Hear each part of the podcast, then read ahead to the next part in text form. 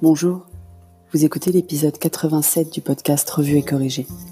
Cet épisode est tiré d'un billet du blog publié le lundi 18 mai et s'intitule Dépister, tracer, isoler. Ça être plus en anglais, je trouve. Hier, je vous parlais d'un des sujets de Flynn Dimanche sur les fins possibles de la pandémie. Mais j'avais omis de commenter l'analyse du cas de la Corée du Sud, analysée par un chercheur en IA interviewé dans la newsletter qui pour lui se résume à deux mesures. Le port du masque par plus de 80% de la population et l'application stricte de test, trace, isolate, soit dépister, tracer, isoler en français. Pour éviter la propagation et faire comme la Corée du Sud, donc, dont les analyses démontrent que c'est le pays qui a le mieux géré le truc, il faudrait tester massivement, enquêter sur les contacts passés de chaque porteur du virus en moins de 24 heures, puis isoler ces contacts et les traiter le cas échéant. Est-ce un autre effet Bader-Meinhof? Cet après-midi apparaît dans mon fil Twitter une publication de l'ARS Nouvelle-Aquitaine qui dit ça. Covid-19, point de situation au 16 mai. Pour casser les chaînes de contamination, dépister, tracer, isoler. Un dispositif sous le pilotage de l'ARS-NA, consulter l'infographie, lire le communiqué. Apparemment, ça date donc d'il y a deux jours, mais je ne le vois que maintenant. Twitter, c'est aussi parfois du délai, pas que de l'instantanéité. Si vous pensez que c'est à cause du format du tweet que vous n'arrivez pas à lire les détails du dessin quand vous lisez le blog, je l'ai agrandi sur le blog et franchement, on comprend rien. Je ne sais pas comment je vais faire pour vous l'expliquer parce qu'il y a un niveau 1, gestion des cas en population générale, un niveau 2, identification des personnes contacts, et là vous vous dites ok, le niveau 3 c'est l'isolement, mais non, le niveau 3 c'est la gestion des cas en structure collective ou des cas groupés.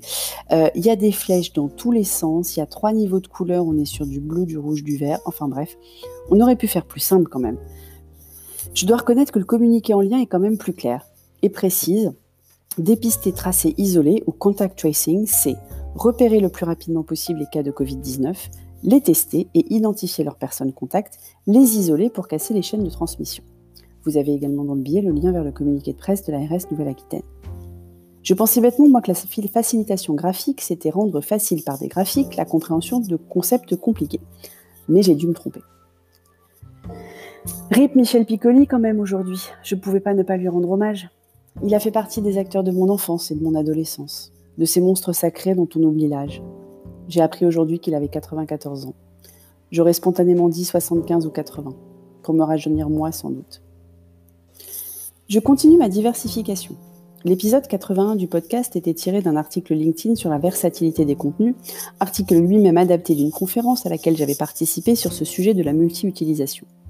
Ça m'a donné une idée.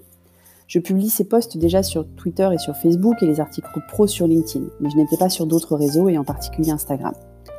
J'ai donc lancé ce week-end un fil Instagram que je vous invite à aller découvrir. Vous tapez Revue et Corrigé podcast et vous le trouverez. À partir des photos de, posts du blog et des articles LinkedIn, voire d'articles écrits ailleurs, parce que ça m'arrive un petit peu aussi. Je ne sais pas si ça va provoquer de l'écoute du podcast par des gens qui vont le découvrir par ce biais. Je commence à suivre mes stats et vous invite, vous, lecteur du auditeur du podcast, à aller euh, regarder les images, puisque si vous ne faites qu'écouter le podcast, vous ne savez pas comment je les illustre sur les écrits. On finit par quelques bonnes nouvelles. Petit homme avance bien sur la grammaire avec mamie, zéro faute sur les adjectifs qualificatifs. Je savais bien qu'être prof, c'est un métier. Notre dîner d'hier soir nous a rappelé que ce que c'était que socialiser ou sociabiliser, je ne suis pas sûre. On était tellement bien qu'on a fini à 1h du matin. Petit homme ne s'était jamais couché aussi tard.